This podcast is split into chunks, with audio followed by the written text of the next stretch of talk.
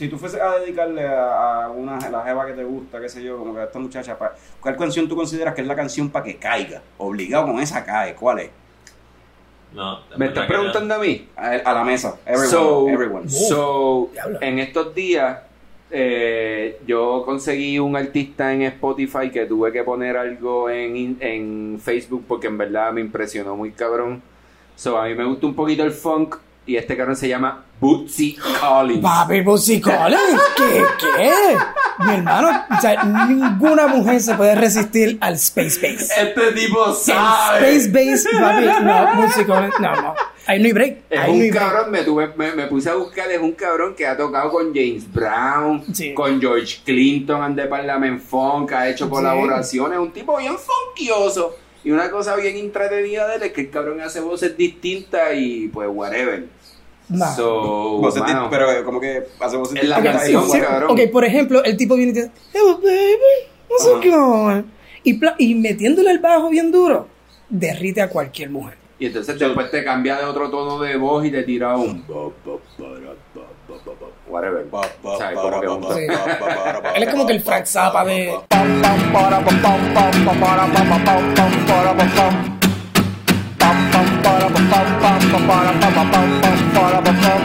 Ya llegó, ya llegó el coño show, el coño show.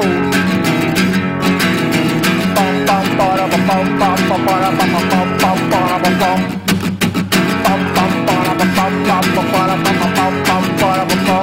Ya llegó, ya llegó el coño show, el coño show. El Coño Show. El Coño Show. ¡Wow! Saludos y bienvenidos a todos los coñistas que decidieron darle play bien duro a otro episodio del podcast más tecato del futuro, Coño el Show. Mi nombre es Carlos Ortiz, el conserje de Leche Coco Productions. Sigo en la misma posición. Diablo, qué sufrida. Pues sí. So, para hablar un poquito más sobre eso, aquí está el cofundador de Leche Coco, el tipo que cuando está guiando le odia los, los ojos de gato, los, los- la- los reflectores que están en la cajetera porque se los va. tuc, tuc, tuc. Aquí está Héctor Tomás Picón Tommy. Pensé que cuando dije sufrida iba a decir, vamos con el más sufrido de leche coco, pero no sé. ¿Tú, tú te sientes sufrido? ¿No? Pero pensé que iba a decir eso. No sé. no- Una de esas cosas yo no te, que- no te veo cara de sufrimiento. No, yo no. Yo, En verdad no. Yo estoy cool. Estás bastante sí. Y ustedes se sienten cool, estamos, estamos grabando en un sitio totalmente diferente. Mira, Este- Tommy, ¿qué es coño el show? Pues, coño, el show es un podcast para todos esos oyentes que desean pasarla bien con nosotros mientras hablamos de No, cerveza. Sí, sí, todas las cortinas y todas las cosas están Ah, ese es meneándose, el, el, está el, haciendo el leaf blower de los vecinos. Ah, hay un vecino, eso es. Ah, es eso. Ah, pues mala mía que te interrumpí, Tommy. que estabas diciendo que era coño, Ah, coño el estaba show? diciendo una cosa bien nítida, bien original de primera vez y ya no sé qué estaba diciendo, pero nada, estamos aquí todos reunidos escuchando este a todos, dándole de información a todos nuestros coñitas, ¿verdad? Sobre cerveza, películas y un poquito de mierda. Eso es así. So, tenemos también con nosotros al gigante gentil de Leche Coco Productions, que alguien por ahí le quiere cambiar el nombre. Pero de eso hablamos ya mismo. Tenemos aquí a Juan K. Ey, What's up? Este, pues, tengo que presentar ¿verdad? lo que hay en el show. That's, Yeah. that's my job. Yeah. Some- Yeah, that's, that's your what job. I do. Yeah. Ok, pues en el show, la semana pasada. Sí, bueno, yeah. Y entonces, esta semana, en este show, pues estamos desde el apartamento de Tommy, en Cabo Rojo, new setting. Nuevo setting en el Tommy Studio. Sí, Eh. Tommy Studio. Nosotros tenemos dos estudios, uno en, Se siente como en Aguadillo y otro en Cabo Rojo. Se sienten siente- como Sí, me siento, y me gustó el mic setup, está, está, está looking nice. Yes. So, que hay en el episodio de hoy. Pues, este, last week fuimos al quinto aniversario de Box Lab. Para cuando este En- episodio salga, eso va, Por va a haber pasado ya como un mes. Hace dos ahora. meses atrás fuimos. Pero eso, pues, hace whatever. We play with time. Pues, y allí, pues, tuvimos oportunidad de probar la matriarca y el trimmer. Tenemos el trimmer. Ahora prendieron el trimmer de nuevo, maldita sea. Y entonces la demolición IPA, versión IPA, ¿verdad? Eso fue un... Sí, una demolición versión IPA. Vamos a hablar un poquito de eso, Y de la entonces cervecita en, que probamos eh, eso- y entonces vamos a hablar de la, de la Barley Wine. Que eso sería el segmento de Coño Beer Sando. Entonces, para el segmento de Coño que Nerdo, donde nuestro Frank the Tank nos va a hablar sobre First Blood Es y de Rambo. Stallone en general que ¿O vamos a hablar. Stallone en general? Sí. Ok, just in general. Cool. So, ese que está hablando, eh, ustedes lo conocen como el símbolo sexual de Leche Coco Productions, Frank the Tank. So, Frank este, es de Last Blood como tal y está los movies o que... Sí, sí, hay tela para cortar ahí. Ok. Frank, te veo mirando mucho hacia mi derecha, como si hubiese algo raro ahí. Y es que a mi derecha está sentada una persona que nunca había estado sentada aquí en el panel de Leche Coco Productions, aquí en Coño el Show. Wow, en el panel. Nunca había estado aquí. Nuevo panelista. So, tenemos aquí de invitado especial, válgame Dios, a, eh, el pangolín. El pangolín así mismo es, pero. Pango- El pangolín llega con intro, mi hermano. Con efectos especiales toda la. que es la que hay, todos los coñistas, gracias por tenerme. Sí, esto no va No, para ningún lado, de seguro. Va para algún lado, ya tú verás, ya tú verás, dale fe. Fran, tú tienes... Pango, esto es para ti. Diga usted. Un carro, un perro y muchas pistolas. Suena a John Wick. ¿Pero cuál? Pero, ¿cuál? de, de, de Frank. Acepto Chapter 1 y Chapter 2 como answer, así que... Está bien, porque eh, involucra todos esos temas, porque estamos bien. So, Vamos a empezar con el segmento favorito de Tommy. Coño que nerdo. musiquita de intro. Y como dijo Juanqui, vamos a hablar un poquito de Stallone. ¿Vieron el trailer nuevo de Last Blood? Rambo 17. Acabamos de Rambo verlo. 17. No, es la cuarta o la quinta. Yo creo que es la ¿Cómo quinta. la- No. Esta es la quinta. No. Sí, esta es la quinta. Porque después de Rambo 3 fue Rambo Pelado, que la vimos en el cine, podemos hablar de eso. Y después vino la. Y de ahora esta. La última fue la del, la del este muchacho, él está entrenando el muchacho, ¿eh? Eso es Rocky. Eso es Rocky. Eso es it's a Rocky. Es Stallone. Es Stallone. It's John Rocky. ¿Qué pensaron del, del trailer? Este, para mí tuvo un feel como, no sé, me recordó un poquito el trailer de Logan, como que medio Sí. westerny. Sí, estoy de acuerdo. Y como que en el setting, que ahora están usando ese, ese filtro de como que beige, como que chinita. A mí, Sí, a- el- para como que el- hacerlo esa paleta de colores es como a- así, a mí lo que me- tierra. a mí lo que me tripió del trailer es que como que que yo creo que es algo que pasa con mucha gente que va a la, muchos veteranos de guerra eh, lo presentan como si fuese un tipo, o sea, recluso, recluso, eh, con un montón No, de no- no me digas que sí y sigues virando la cara para el lado. Habla para el No, eh, el habla para el mic. Qué jodienda, este B. Mira. La línea. Nada, el tipo que lo presentan como un veterano whatever de guerra ahí con un bonche de armas y en un sitio bien apartado, solo, como que con su pendeja. Tengo secretos. Es que la gente no aprende. Siguen jodiendo con John Rambo. Pa- Pango, ¿qué, qué, qué te pareció a ti? ¿Qué te pareció el trailer? El trailer, si fuera de Breaking Bad, estaría en México. Porque te usa esa paleta de color de estamos en México. Exacto. Pero está bien guillado. O sea, yo le doy fe. Pero Stallone me ha decepcionado anteriormente, así que vamos a ver. Y la última estuvo flojita, la de, la de Rambo como tal. Sí, la, Sí. esa era la de que el final, la escena final era él en una M60 Eh, matando y 33 mil un montón de sangre, sangre fake de esa Ah. CGI. Era un festival de sangre CGI. Había una antes de esta. En- en- Yo, es que yo creo que, yo creo que no, yo creo que hay una que estamos perdiendo. No, yo entiendo que no. Yo entiendo que no. Look it up. Está bien, está bien. ¿Cómo que, cómo pero que una? Hay Que, hay- varias. que Sí. no, que hay una No, yo- película entre esa Rambo Sí, y esta, que esa va a salir ahora. Como que una mid-2000 salió. A menos que tú quieras considerar The Expendables, like, películas de hace Rambo. de años. Fue hace, yo creo que como, como hace 10 Ese es el años era la de última. acción. Ah, ok. Porque para mí yo vi First Blood y ya. That's. Like, Pero que First Blood es otra cosa. First Blood está cabrona. Por eso First Blood Como está cabrona. el tipo... Yo creo que lo mejor que cualquier persona puede hacer si no es un fanático de películas de acción es ver First Blood y no ver más ninguna, de hecho. Exacto. First Like, Blood, es- esa película está brutal. Sí, las otras son Sí, innecesarias. sí, pues, coño, pero yo creo que la 2 también está nítida. La- pienso que sí, está cool, ¿no? Yo no me acuerdo de la historia de ninguna, excepto de la primera. Pues, exacto, la primera la más como que La para mí dos es está la que él más... va para el Medio Oriente y... No es la 3. ¿O no? Yo no me acuerdo. En verdad yo las confundo, la 2 y la 3. Claro, en verdad ese es research de aquí. Ese es el research de aquí. Bueno, es, que sabemos que el main team es como que senseless Lo killing. que pasa, exacto, lo que pasa es que... exacto, sabemos eso y no nos interesa tanto ese tema. O sea, lo que nos recuerda son frases, one-liners como Dios perdona, Rambo, no. Exacto. No nos recordamos de por qué la película está pasando, pero que le está matando a gente. Sí, like, siempre es lo mismo.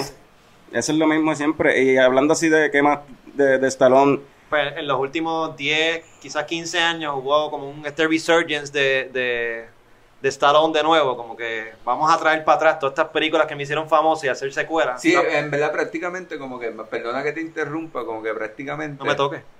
Ah, discúlpame. Eh, el símbolo sexual es frágil. lo. Ay, Dios mío, lo llené de polvo. Al símbolo sexual. Nada, la cosa es que una de las cosas que a mí me parece bien curioso es que como que desde que Planet Hollywood quebró, Ah, de repente este cara salió con Expendables y se trajo a todo el Cabrón. mundo y está todo el corillo juntos y estamos pasando la cabrón. Pero la primera fue Rocky 6, yo creo que la que, que él empezó a hacer esta, cuestión de la- esta cuestión de la secuela. La, esa, es, esa, esa es Balboa, como tal. Balboa, se llama Rocky Balboa. Rocky Eso estuvo Sí, bueno, a mí me gustó. ¿Cuándo salió eso? 2000. 2006, una mierda así. Sí, por ahí más o menos, yo creo. Yo creo que estaba en la high todavía, no sé. Principio de los 2000. Ay, loco. Yo sí menor que ustedes. What? Juanqui estaba en intermedia.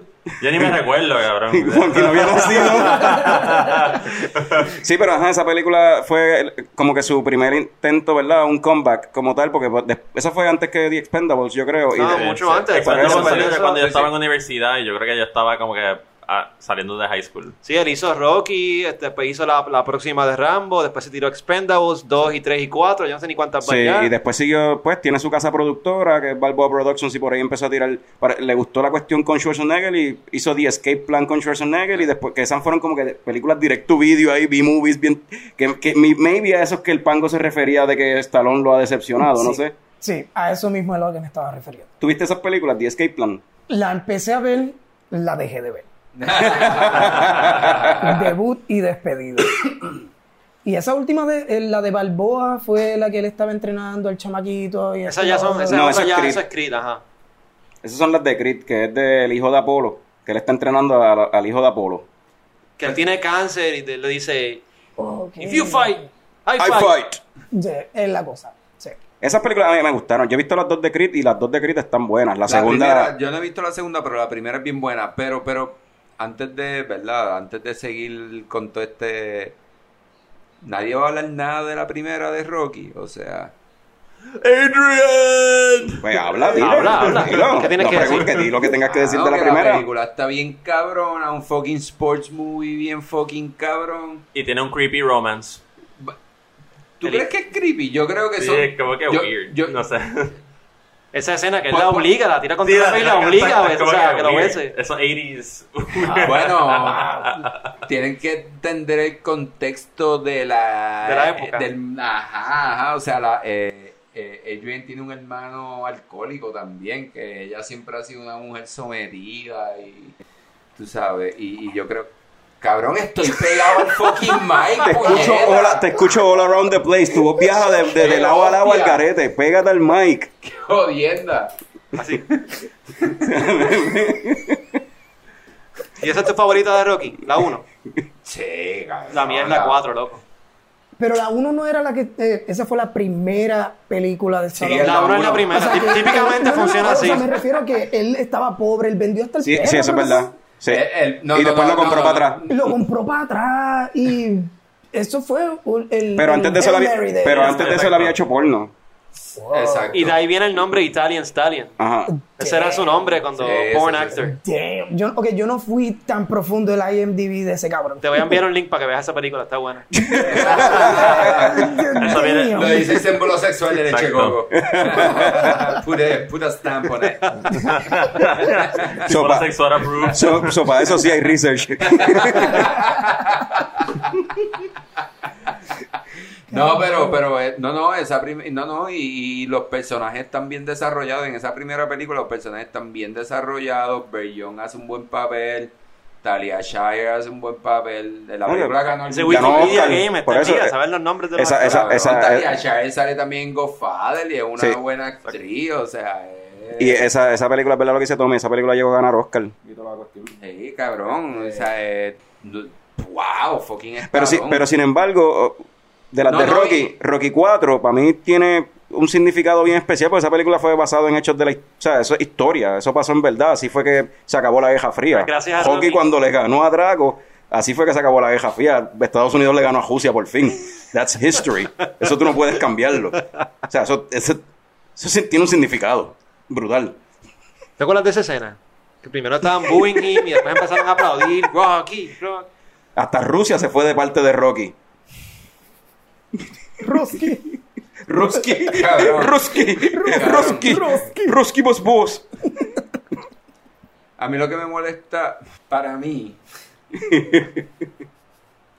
lo único, o sea, eh, En lo que la Tommy- en lo película, que está, la, la- la película es tan absurda que, o sea, del cabrón en la primera de correr una escalera hasta el museo ese en Filadelfia o whatever, de repente el cabrón está escalando montañas como Cliffhanger, cabrón. El tipo está en la montaña, cabrón, más alta de Rusia gritando ¡Drago! Cabrón, ¿qué tú haces? ¿Qué tú haces? Eso era típico de esas películas de esa Eso es, época. el- el- la- eh, ajá, era los 80s, mano. El- el eso- drama. eso, eso es Sí, diversión. Sí, sí, no, no, no, It's no, no, fun. no, yo entiendo la es divertido. mierda, pero cabrón. Yo entiendo que Rocky 1 es mejor película que Rocky 4, pero Rocky 4 es más fun, es más divert- mucho más Es que ahí, divertida. ahí estamos Para hablando la- con el para mí la senselessness, para el senseless la- Para mí la action. más divertida es la Hay un 3. patrón. Exacto, tres también es bien senseless divertida. Para mí la, la más divertida es la 3 porque tienen el robot que le regalan a Uncle Paul. Y sale Mr. T y Hulk Hogan. Mr. T y Hulk Hogan, cabrón. O sea, eso es una cosa muy cabrona. Eso estuvo medio weird porque ahí está el bromance entre Apolo y él, ellos corriendo en el agua y tirándose, picándose No, agua. esa es la segunda, esa es la segunda. No, es la tercera que están entrenando. cap- Ah, es verdad, Mickey se muere, Apolo se lo muere, entrena. Mickey se muere, Mickey It's se only muere, weird sí. because you think it's weird. It's fucking Es weird. ahora que- Tirándose agua. ahora que- ahora que- Pero eso era algo que pasaba mucho en, este, en, en pero- los pero 80s, porque mira Top se Gun. abrazan, ¿verdad? Se En abrazan. Top Gun, cuando estaban jugando voleibol y eso, o sea, los, los atletas hacían, se comportaban así en los Voy- 80, voy a para- decir- según, según Hollywood. Voy a decir algo que me va a tripea y creo que voy a decir algo como que de este estilo de vida. Eso es algo que me encojona. Porque entonces en la 4 de repente Apolo se muere. Es como que, cabrón, ¿cómo puñeta Apolo después de como fucking 10 años decide pelear? Porque tú has, whatever, porque estás haciendo esta historia o lo que sea, pero también me, o sea, ese punto de vista me tripea porque entonces es el punto de vista como que son gente que no saben más nada que hacer. O sea, es Rocky, Sí, eso- Rocky, eso- En, eh, Rocky en todas las películas, algo constante que siempre dice, I'm a fighter. Sí, Es y, como que y- cabrón, y- está bien. Eh, y- y- y, eh, y por eso pues Apolo muere en el ring y pasa. la- pa- tú me estás diciendo que eso pasa en, No, la, en la vida, real. O sea, creo que, no, no, y que como en la 4 y qué sé yo, que el tipo de repente se queda sin chavo, Rocky se queda sin chavo porque Bergion hizo un bad deal, whatever. Fucking Polly, mano, ajá. No, y Rocky mismo, después de esa pelea en la 4, terminó con brain damage, que en la 5 Eh, tiene el issue con, con la audición y, que No, se, y se lo- pone más bruto. Y algo que a mí- ah, algo ¡Más bruto!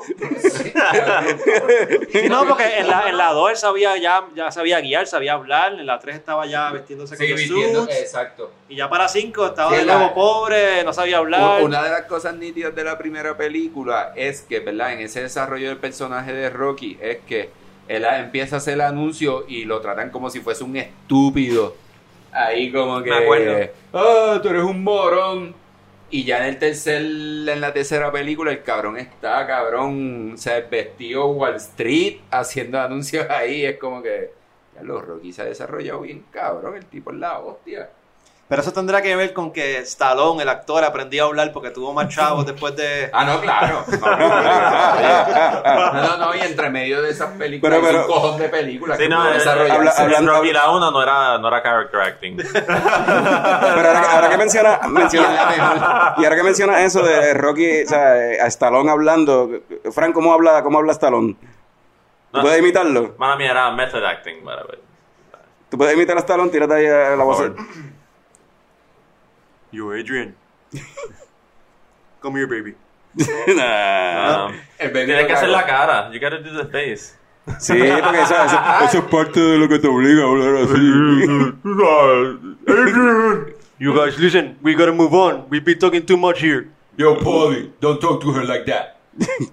Yo puedo, Damn. yo puedo, you gotta, you gotta, you gotta, you gotta, you gotta talk like that, man. You gotta take, you gotta, you gotta, different. Mira, a ver, Pango, a ver si te sale. Yo necesito comerme una alcapurria y masticar la mi- a mitad de camino para poder hablar como ese tipo. What you saying, man? What you talking about, man? talking about, man? Hey, we're talking about Rocky, man. We're talking about Rocky. Talking about Rocky, he's the Lord, he's a fighter. Damn.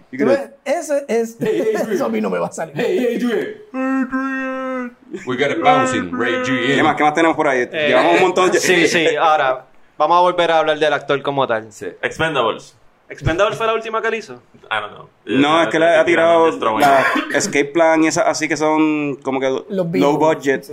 Él salió en Guardians of the Galaxy 2. Salió. A mí Sí. me gusta Stallone así cuando hace como que secondary characters, que no es el Na- principal. na- Por eso Creed me gustó. Nadie. A mí me gustó Creed y la 2 y la 2 tan nítida que pues trae de nuevo la historia de Rocky 4, o sea, Drago sale de- el hijo de Drago va a pelear contra el hijo de Creed y pues eh, Drago fue el que mató a Creed en Rocky 4, eso tiene ese significado y esa cuestión y en verdad la película está nítida. Yo lo que creo de Rocky es eso, o sea, que lo dije ahorita, es como que siguen una línea bastante interesante. Sí. Como que... So, volvimos a Rocky de nuevo, como No, no, quiera. no, ¿Qué, no, qué más no. tenemos ahí? Ah, pero honorable ¿Qué mention, honorable tiene- mention. Ah. Uh, Judge Dredd.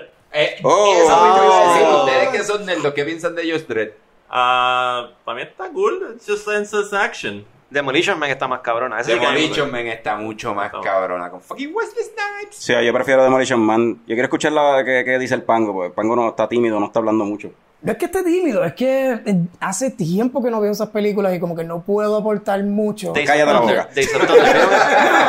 Eh, eh, en verdad, cualquier opinión matters. Aquí, like, So, este Pero- ni que saber. O sea, lo más I que don't me- even know. Lo más Like, que a mí me impresiona de Stallone eh, son los weird facts que él tiene, que él tiene las dos tortugas todavía que salieron en, en, en The Original Rocky, Cuff y Link. Sí. Que esas tortugas tienen como... ¿Cuántos años? Como 100 años, 47 la película años, salió hace algo 100 años, yo creo que fue. En el Jesús 76 Cristo. salió la primera. Ah, casi. Vamos, 76. vamos a cerrar este segmento con una pregunta. Stallone tiene 73 años. ¿Is it time to quit? Cabrón. A los 73 años yo espero estar cagándome en pamper, cabrón. Cabrón, está ready. O sea, ¿tú piensas que debería seguir por ahí para abajo haciendo yo- yo películas? tengo y- una- yo ¿Qué tengo- más tiene que hacer? Ah, o sea, le aplica lo mismo que, Rocky. personaje de Rocky. O sea, he's a fighter. O sea, ese- I'm an actor. él no sabe, él no sabe otra cosa que hacer que escribir guiones, producir Like, películas. Tengo. Y Balboa mi- Productions. Mi opinión es. I'm a fighter. I'm a fighter. Yo pienso que él debería, que, yo pienso que sí, él debería seguir produciendo películas, pero yo, o sea, él está duro todavía, o sea, está, para la edad que tiene, como tú dices, está duro y puede, pero yo pienso que debería bajarle a las películas de acción, a hacer papel protagónico en películas de acción. O sea, mira la misma Rocky, la, la, la Rambo esa que vimos en el cine, que tenía todo el CGI Blood, en verdad el tipo no, Sí, no está, para pero- eso ahora pero- mismo. Sí, no está para eso, pero también, ¿verdad? Hay películas como Copland, que es algo como un poquito más serio y el... ca- es- No le cae. No. Es que, es que cuando tú eres old, en los 70, tú todavía estás como que you still got a little bit. Pero ya cuando hits that 80, Sí, pero no. like, eh, que Que tiene 3 o 80, ya va a estar ahí. literalmente la eh, historia de Rocky, porque Rocky en verdad es un boxeador que supuestamente empezó tarde. Y, la- y- y la- las mismas películas de Expendables, en realidad. O sea, ahí Stallone es uno de los protagonistas, pero en realidad las escenas de acción, el heavy lifting lo hacía Statham y todo- todos Sí. los demás que estaban ahí Sí, en, la- sí, en sí. las películas. O sea, o sea, ¿y por qué? Por eso, porque él ya no tiene ese estamina, ese, ese mobility que tenía antes. No, no, pero, pero para mí lo interesante de él es que el cabrón ha podido eh, eh, esa nostalgia. Sí, O sea, eso vende, Como definitivo. que hubo un momento, hubo un momento en que esas películas nonsense de acción como que no existían o no eran tan, o los actores no eran tan actiony como Stallone Schwarzenegger o lo que sea. Y en verdad llegó Expendables y boom, Lo, action nonsense y lo que por es venido eh, después de los 80s, yo creo que ese mercado como que se saturó bien Bien exageradamente. salvaje. ¿Tú te acuerdas de Con Air? Completo senseless action con Nicolas Cage. Que es como que, por favor, no. No, él, él no está en el club. No, vete. Como los 90s y los 80s están llenos de senseless action movies que no tienen que, como que ya tú te olvidas de, ni que tiene que ver el, el plot. Pero- el plot es como que whatever, whatever. vamos, Pero entonces en esa redada, entonces caemos, nuestros papás que nos llevaban al cine a ver esas películas y caen en esa nostalgia, que es lo que estoy diciendo que dice, que, que es lo que ha hecho Stallone. En esa nostalgia, pues caemos nosotros que nuestros papás nos llevan a ver esas películas, ellos todavía están vivos, o ven ese tipo de películas porque es lo que les gusta, y entonces caemos como, nosotros no- ahí en el como de- nosotros, en, en un par de años vamos a estar viendo Marvel movies a todo lo que da, porque eso es lo que va a haber. Exacto. Cuando ustedes crezcan 20 más, van a estar en eso, exacto. I guess. Esas películas también paved the way para películas de acción modernas como John Wick, que para mí está súper cabrona. Demasiado cabrón. Y es mucho Sí, mejor sí, película de hecho, que... John Wick es eso mismo, coger esa nostalgia. Pero Sí. entonces John Wick yo pienso que es como que el próximo paso en ese Más tipo de intenso. películas, así como Más que intenso. lo llevó a otro nivel y, y es como que la el template de senseless, senseless, ah, senseless action moderno de ahora, como que Pero eso es lo bueno, que por lo menos John Wick te está tirando un plot, te está tirando acción, te está tirando todo bien en bloques. Como que bien perfecto, bien shaped.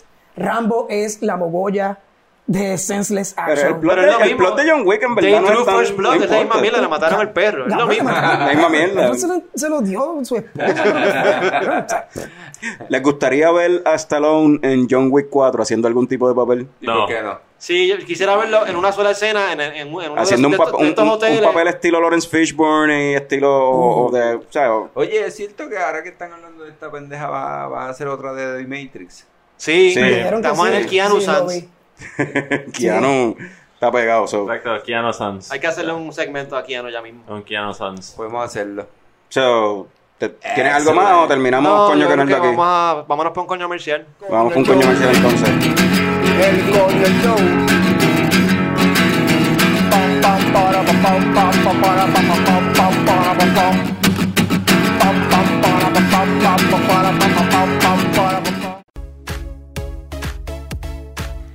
Hola, soy yo, Frank the Tank. Quizás me conoces como el símbolo sexual sexy de Leche Coco Productions y de mi única aparición en Moviesland Podcast. Pero hoy vengo a hablarles de BellaCon, la convención internacional de belleza más grande de la industria, celebrando su 69 edición de corrida. Este año tenemos la gente bella y hermosa de Moonspa, primer spa exclusivo para mamíferos rabiosos, con invitado especial el famoso lobo feroz. Darán pedicura de pezuñas, manicura de garras, blanqueado de colmillos, champú y masaje peludo. Pero el lobo feroz no es el único famoso en la convención. También tendremos a la caperucita roja. Servirá como anfitriona de las telas exóticas de alrededor del mundo. Desde África te las toco. Te las miro con Eddie Miró.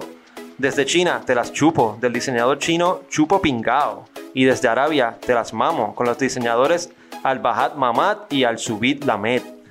Así que tírense la tela. Pero hay más. También tenemos nada más y nada menos que leche vital. Te hidrata, te revitaliza, te rejuvenece, te conviene. Así que si quieres ser el próximo símbolo sexual, leche vital. Bellacon, te buscan auspiciador.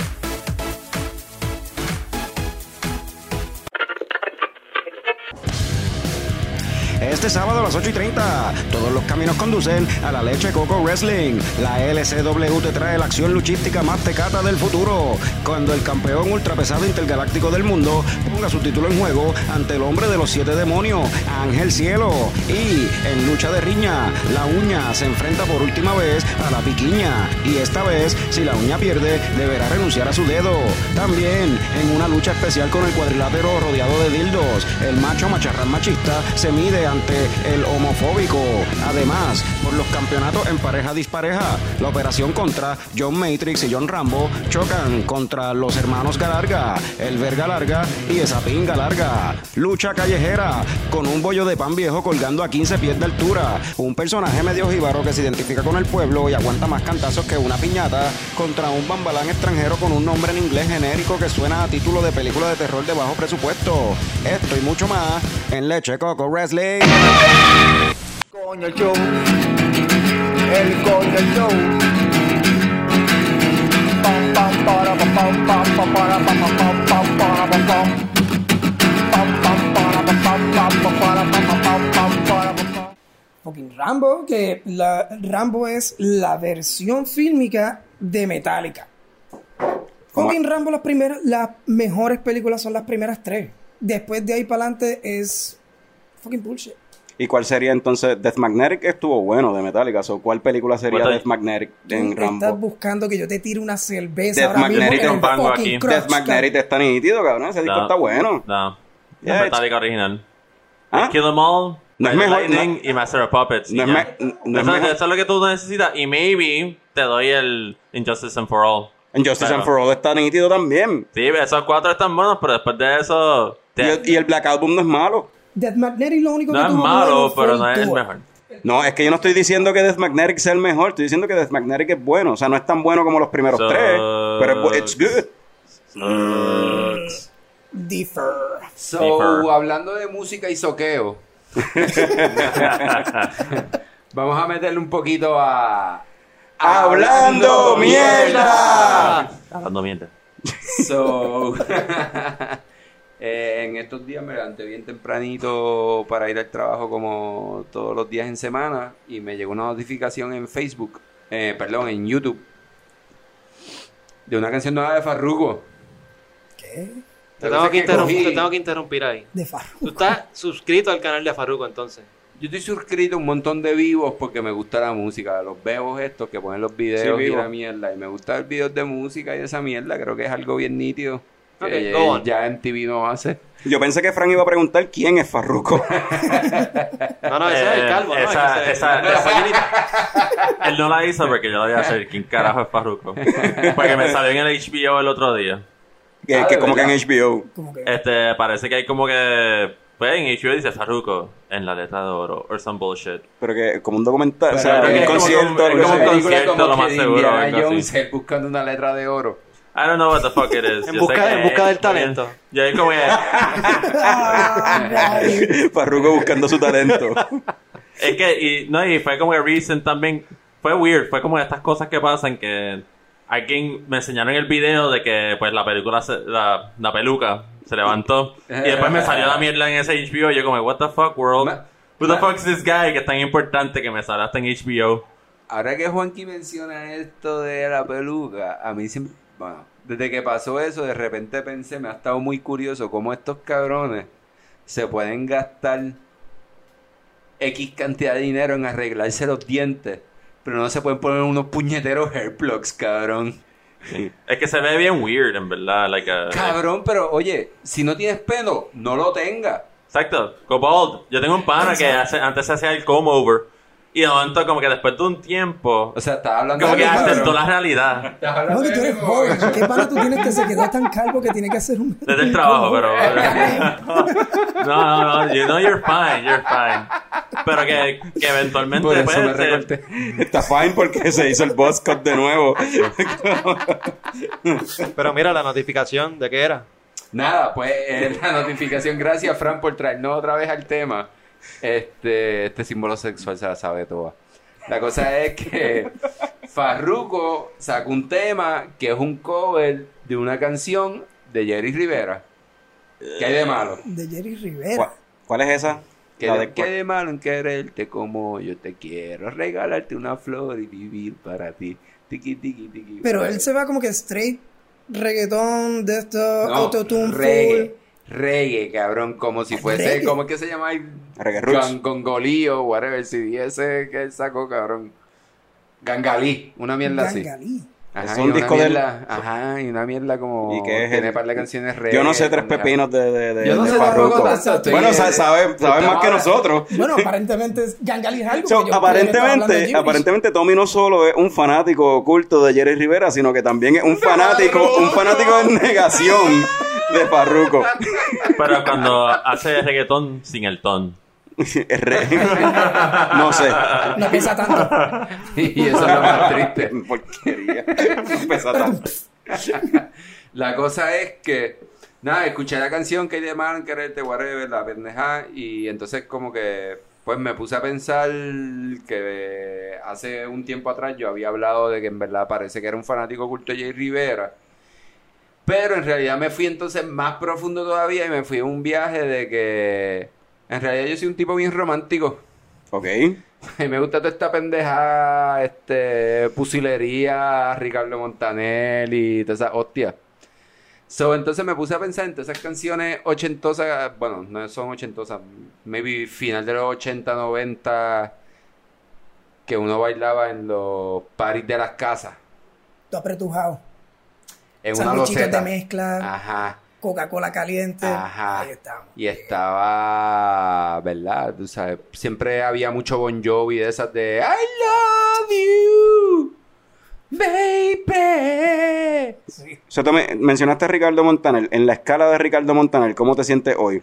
¿Iluminada, eterna, enfurecida, tranquila, sobre una alfombra de hierba o volando tranquila?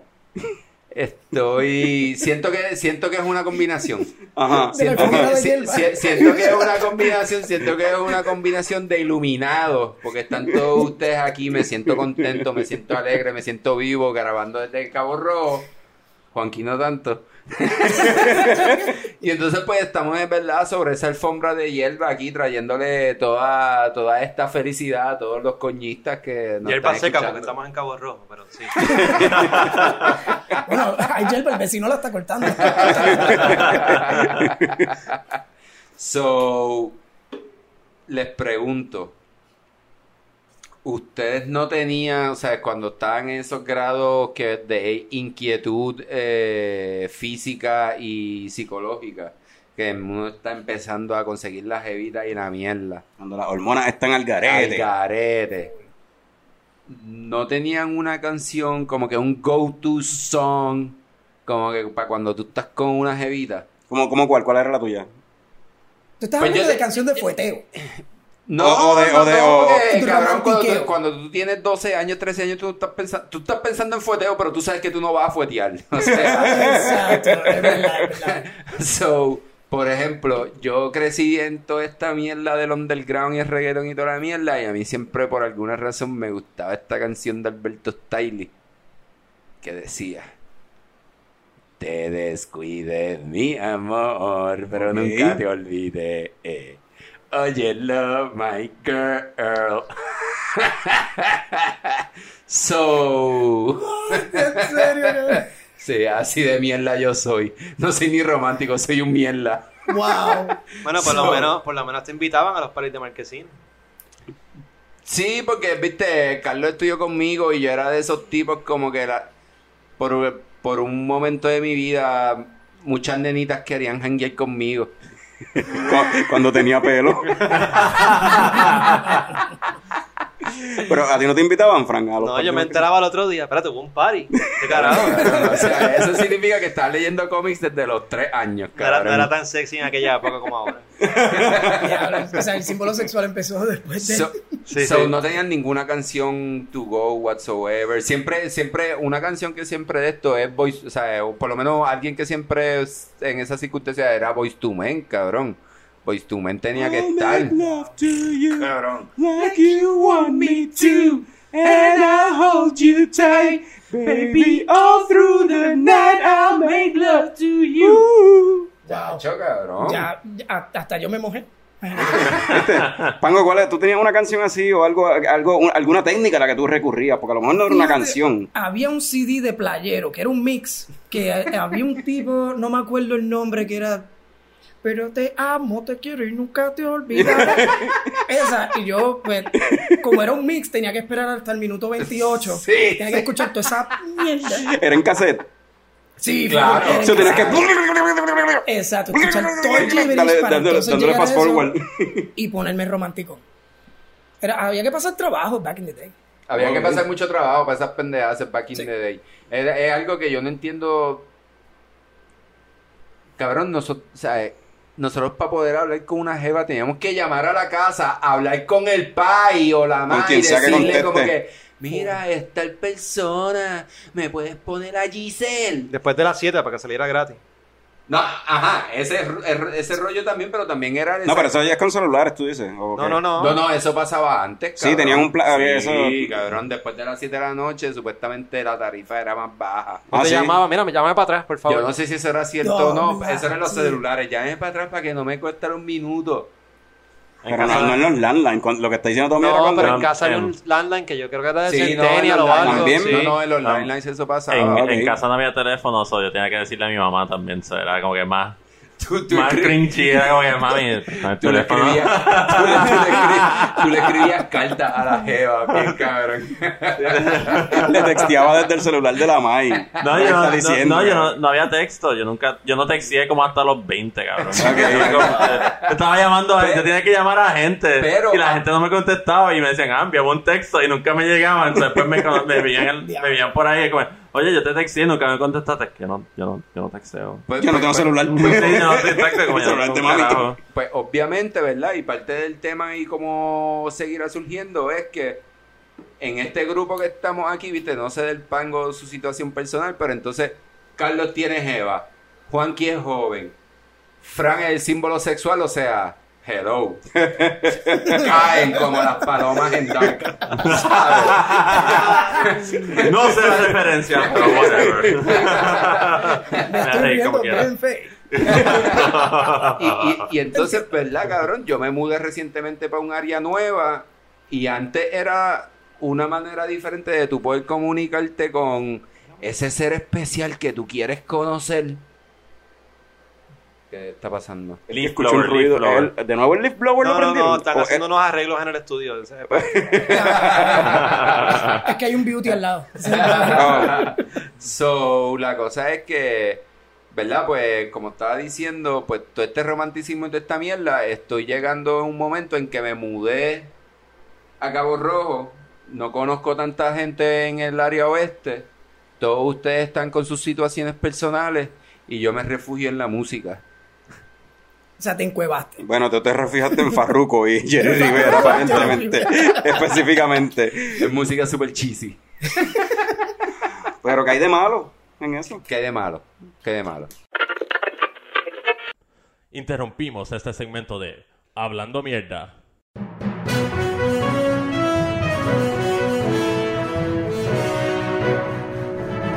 Bienvenidos a otro episodio de Coñoticias con este servidor Juan K.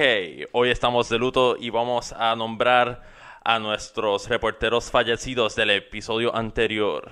Y vamos a empezar con sus nombres. Son reportero, reportero, reportero en África, reportero en el Océano Atlántico, reportero del clima y nuestro reportero de deportes, Pecan. Vamos a tener un minuto de silencio por esos reporteros muy valientes. Tenemos noticias nuevas de uno de los reporteros del episodio pasado que no sabíamos que había fallecido, pero lo vamos a incluir. Fue el reportero de las piedras y fue falleció de piedra. Pero tenemos noticias nuevas. Ahora tenemos un crew nuevo lleno de gente ejemplar como reportero, reportero, picón y reportero de clima nuevo. Ahora vamos a presentarles nuestras noticias con el primer reportero, reportero directo de una barra donde supuestamente sirven cervezas artesanales, pero lo son. Sí, aquí en este reportaje especial, aquí está el reportero desde esta barra de cervezas artesanales, como muchas que han estado eh, abriendo en diferentes áreas de la isla. Y en esta barra en específico eh, ordené una cerveza artesanal, ellos, ellos alegan que ese es su fuerte. Eh, me mencionan que el menú incluye cervezas como la Modelo, Modelo Negra, Red's Apple Ale, incluye la Coors Banquet, Keystone y Blue Moon. Eh, so, estas son las cervezas artesanales que tenemos aquí en esta barra de cervezas artesanales que se llama La Barrita de Cervezas Artesanales. Un tipo de chinchorro, pero de cervezas artesanales. Eh, de vuelta contigo, Juan Kay. Wow, ese reportaje estaba bien informativo. Este, aquí tenemos en el estudio a reportero que vino, volvió um, de inmediato. Él es bien rápido a nuestro estudio. Vamos a hablar un segundito sobre la barra. Sí, sí, dí- dígame, dígame, ¿qué te, qué- qué te interesa saber sobre la barrita de cervezas artesanales? Este, ¿dónde está ubicada la barrita? Al lado de la barrita de cervezas comerciales. Ah, cool. Este, pues, ¿tú estás seguro que em, la, pues, las cervezas que tú nos has mencionado son cervezas comerciales? Eh, yo entiendo que una cerveza artesanal, para ser artesanal, tiene que estar bien pintada, pintada a mano. Y si no tiene bastante pintura de látex, no cuenta como una cerveza artesanal. Todas las cervezas que probé ahí sabían a pintura de látex. So, yo creo que el sitio tiene un thumbs up de mi parte, un like. Yeah. Eh, estamos recibiendo información que el reportero que estaba en la barrita de cervezas artesanales, al lado de la barrita de cervezas comerciales, acaba de envenenarse con látex que tenían las cervezas artesanales. Pues entonces, en las noticias, vamos directo ahora con el reportero de El Clima. Llévatelo. Sí, mira, Juanqui, gracias. Estamos aquí en localización desde Cabo Rojo, de una de las rutas más famosas de ciclismo. Hay un sinnúmero de ciclistas ready para comenzar la, la carrera. Eh, invito a todos los ciclistas aficionados a que nos acompañen, traigan sus bicicletas, vamos a pasarla bien. Este, eh, por si acaso, es Juan K. um, y no está, está solado allí en, No, En otras noticias, acabamos de recibir que Surk va a hacer cerveza enlatada en Puerto Rico. Vamos con Carlos Ortiz de Coño Virsando para más información. Eh, gracias, Juan Key. Eso así, tenemos información de que Surk lanzará cervezas en lata y las estará enlatando en Puerto Rico. Esto poco después de que Old Harbor hubiese anunciado que iba a ser la primera cerveza artesanal local en lata. Lo cual es completamente falso, aunque en realidad, o sea, si consideras que Boquerón lleva ya más de un año tirando cerveza en lata aquí en Puerto Rico, pero entonces nos vamos en un viaje de semántica de qué tú consideras cerveza local. Porque sí hay que admitir que la cerveza que eh, Boquerón enlata no la enlata en Puerto Rico, la está envasando en Wisconsin. Esa, la cerveza, lo que es la Crash Boat y la, y la Boquerón Blonde, eh, se produce y se envasa en Wisconsin, no se vende allá, se trae acá a Puerto Rico. So, entramos en una, una cuestión de semántica. So, ¿Qué es una cerveza local como tal? O sea, esa cerveza sigue siendo local ya que es una, una compañía que es establecida aquí en Puerto Rico, es una compañía, es una, una corporación puertorriqueña, es una receta que se hizo acá en Puerto Rico y simplemente se está haciendo eso allá afuera, no se vende allá afuera, se vende acá. Es como que está medio, medio sketchy. De momento es como que, o sea que entonces, porque si una pareja de aquí de Puerto Rico se muda allá afuera y tiene un hijo allá afuera, entonces esa persona que nació allá afuera ya no es boricua. Eso es lo que estamos diciendo, o sea, no entiendo. Pero está medio, está weird, porque ese, eh, eh, Old Harbor en la campaña, quienes saben que están manejando las redes sociales de ellos, como que hablaron sobre, como que en la- en- cuando la gente le cayó encima, le cayeron chinches encima, diciéndole como que, brother, tú no eres la primera cerveza local artesanal en lata, está Boquerón. Y ellos utilizaron como defensa eso, de como que la cerveza de Boquerón, de hecho ellos dijeron que toda la cerveza de Boquerón se produce allá, eh, fuera de Puerto Rico, lo cual no es cierto. So, es como que hubo ahí una falla en, el, en el, en el eh, de, la parte de, la gente que, que está bregando las redes sociales y las promociones de, de Old Harbor. Pero más que nada fue una falla en cuestión de cómo parafrasear lo que querían decir. Si simplemente hubiesen dicho la primera cerveza artesanal enlatada en Puerto Rico, con eso hubiese estado fine. That was fine, because it's true, es verdad. Pero entonces Surk ahora va a tirar lata, Ocean Lab tiene, tiene eh, planes de tirar cerveza en lata. En realidad, ellos lo anunciaron como que ellos iban a revolucionar la industria porque van a tirar cerveza en lata, cuando en realidad tirar cerveza en lata en el 2019, dude, that's no revolution at all. A fin de cuentas, lo que importa es que Medalla tiró cerveza en lata con un diseño nuevo del pintor ah, eh, del muralista Alexis Díaz y están bien lindas y la gente las está comprando y se les olvidó que la whatever campaña que tenían en contra de medalla como quiera las están comprando se las están bebiendo o sea whatever latas no es nada nuevo. Sobre lo que está interesante de Surk es van a envasar eh, la pregunta importante es si van a envasar en latas en latitas o en latota back to you guys Esas son palabras muy reveladoras de nuestro compañero de Coño Virsando, Carlos Ortiz. Muchas gracias por el segmento. Este, parece que nadie ha escuchado de medalla, llevan latando por casi 70 años en Puerto Rico. Muchas gracias. Ahora con los deportes.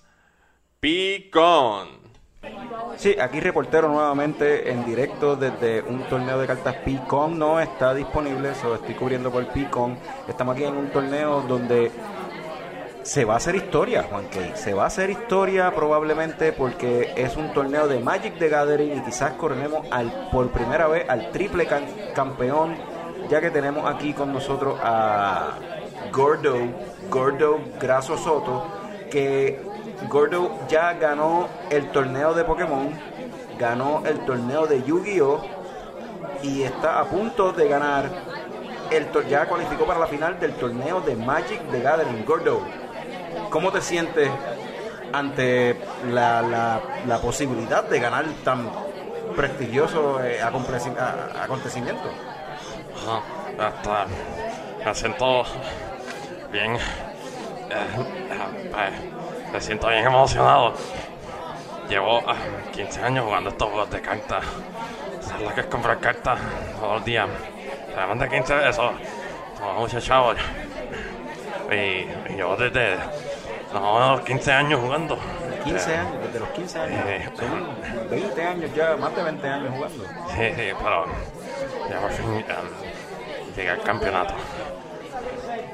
Pues felicidades por lo que has hecho logrado hasta ahora y si logras ganar el campeonato, ¿verdad? Toda la suerte, deseamos toda la suerte del mundo.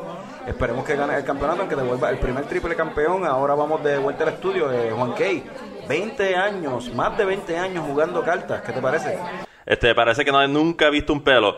Entonces, am, vamos ahora a otro reportero directo. Este, pues nosotros sabemos que nosotros somos una, un, un noticiero bien peligroso. Pero, pues, este viene desde la Antártica. ¿Cómo se siente eso allá abajo?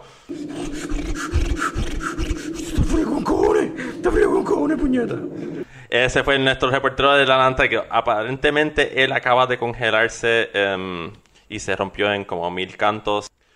Bueno, ese fue nuestro reportaje de Antártica. Ahora vamos con los muchachos de Coño el Show. Tírenlo ahí.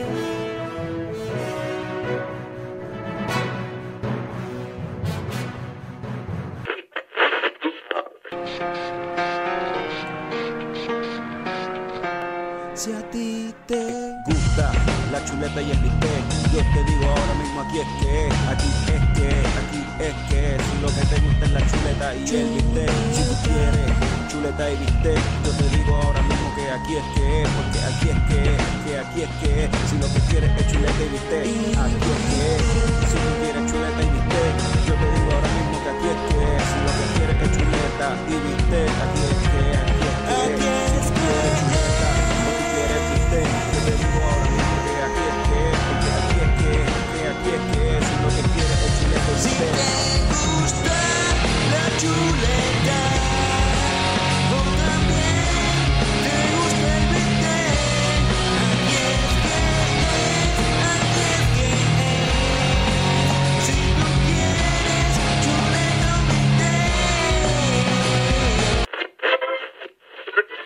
Pues estamos de regreso. estamos de regreso con el eh, worst episode ever de Coño el Show. So Ah, far. That's a fact. Yeah, so far. Podemos, we can get worse. So, vamos ahora con Conversando, una conversación sobre cerveza.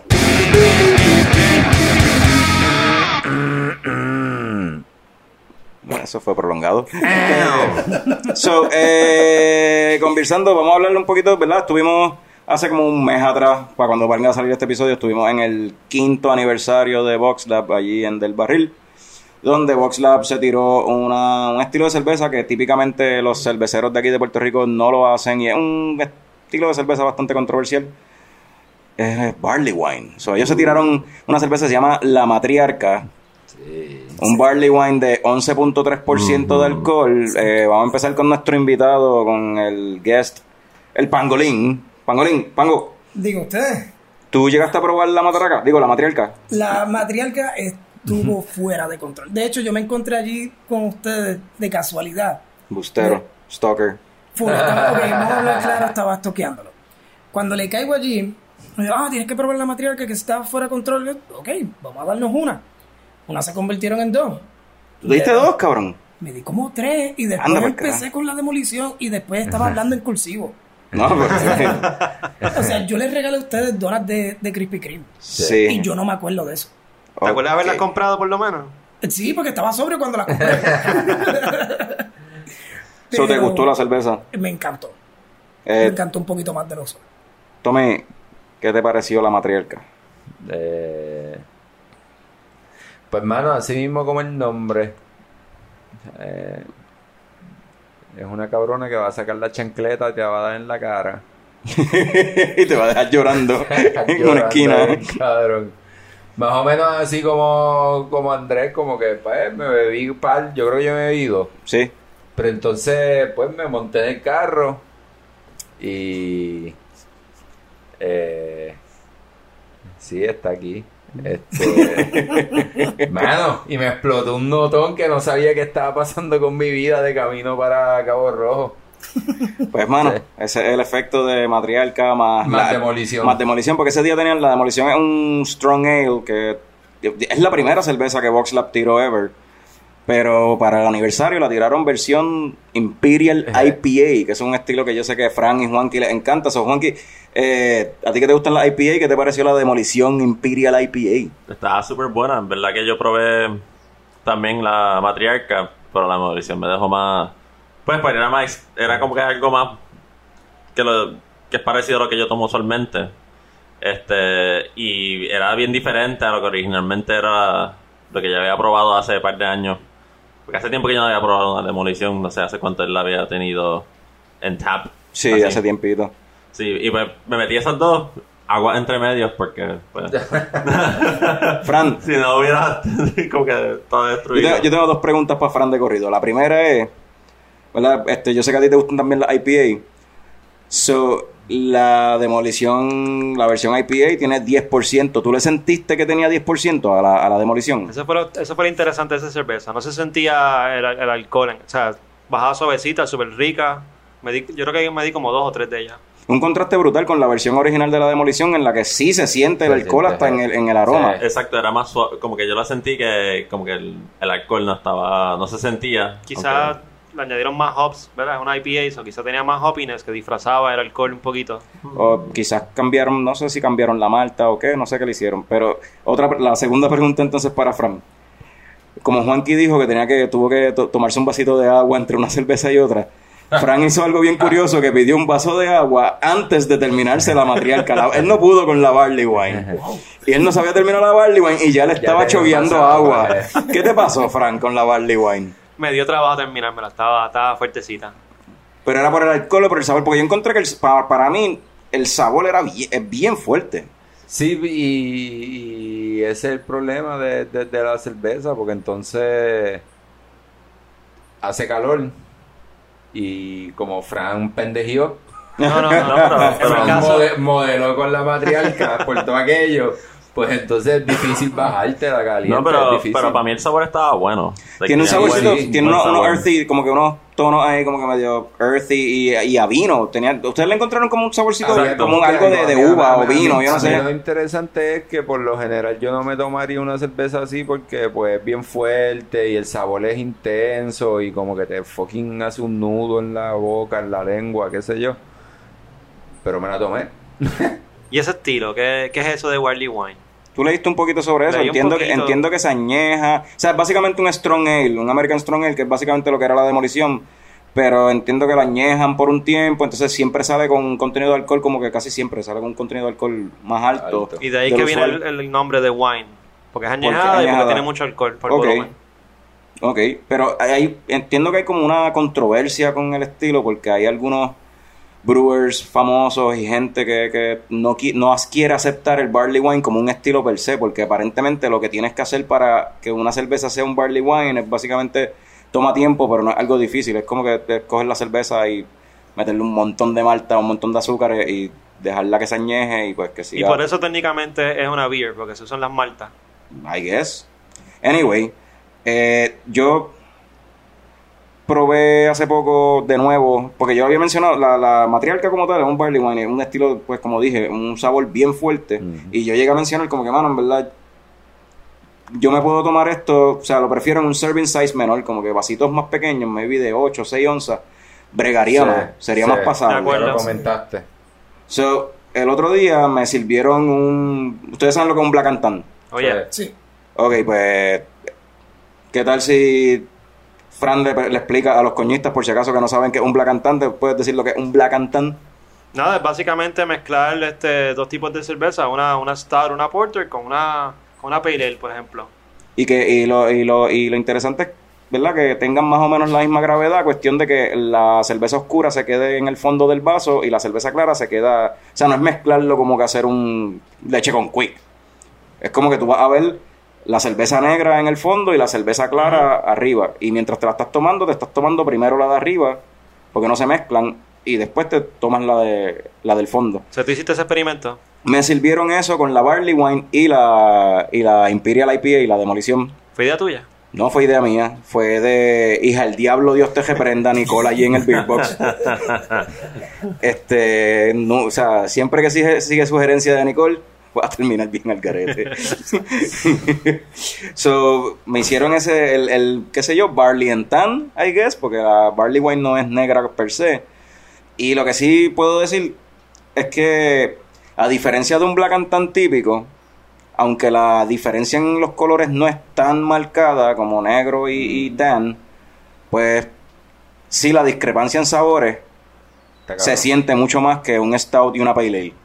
En ese caso, como que tú estás tomándote una IPA y de momento sentí cuando de momento en mi boca, cuando llegué al medio, que invadió como que este saborcito como a uva, como a vino y como que, wow, espérate, llegué a la mitad. So, está interesante. Entonces, el, y pues el serving size entonces de la Barley Wine, pues es un serving size menor que es más llevadero que te lo... O sea, es- yo creo que yo recomendaría que... Yo a, a cualquiera le recomiendo el Barley and, and Tan ese, como que... El, la mezcla de matriarca y demolición o el matracón Por eso porque te gustó. se me da es un matracón bregaría So- eh, ¿sabes qué? El, lo de serving size, ustedes me lo advirtieron allá en, en Del Barril. Y cuando fui a pedir la, matri- la matriarca, que le dije al, al bartender, yo, ¿me la puedes dar grande? Dijo, no, no, solamente te vamos a dar las pequeñas. Es- es- creo que sería irresponsable de parte de ellos yo como que, pues, pues, te pido tres más, no hay problema. Qué ignorante yo estaba. Ay. Eso fue algo que yo me arrepiento bastante. O sea, Juanqui ¿cómo te fue a ti esa noche después de cuántas tú te, tú te diste una matriarca una demolición IPA o te diste más de una Sí, no demolición me di más que una de cada una. Y Y, después después, me di una. Sol Invicto, um, una mal de ojo.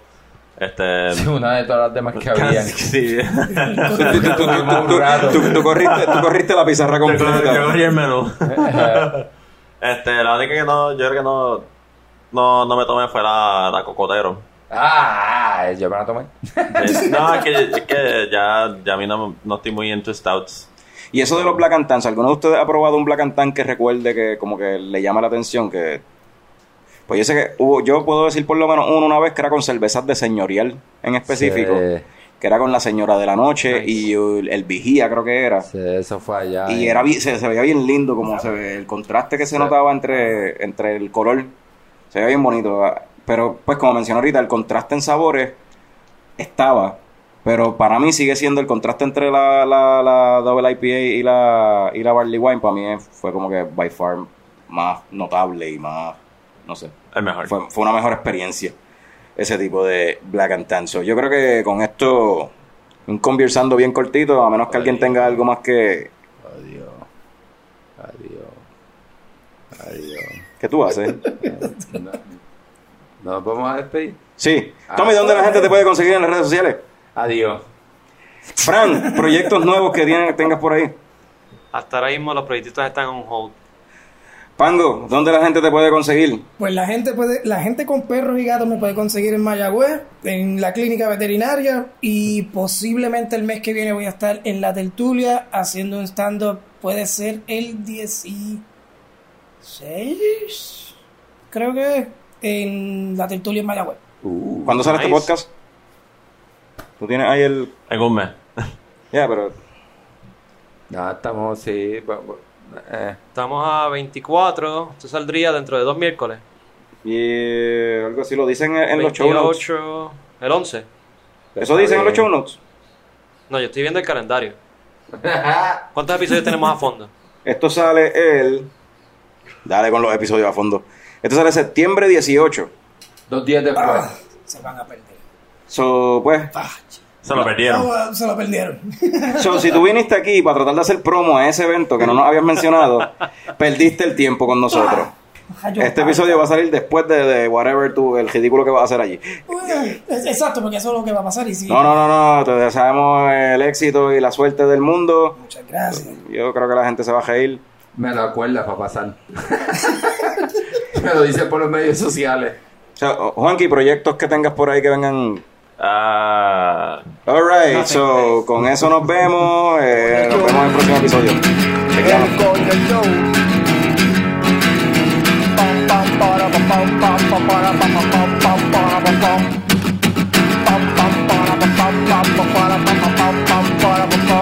Ya llegó, ya llegó el coño show, el coño show, el show, el. Wow.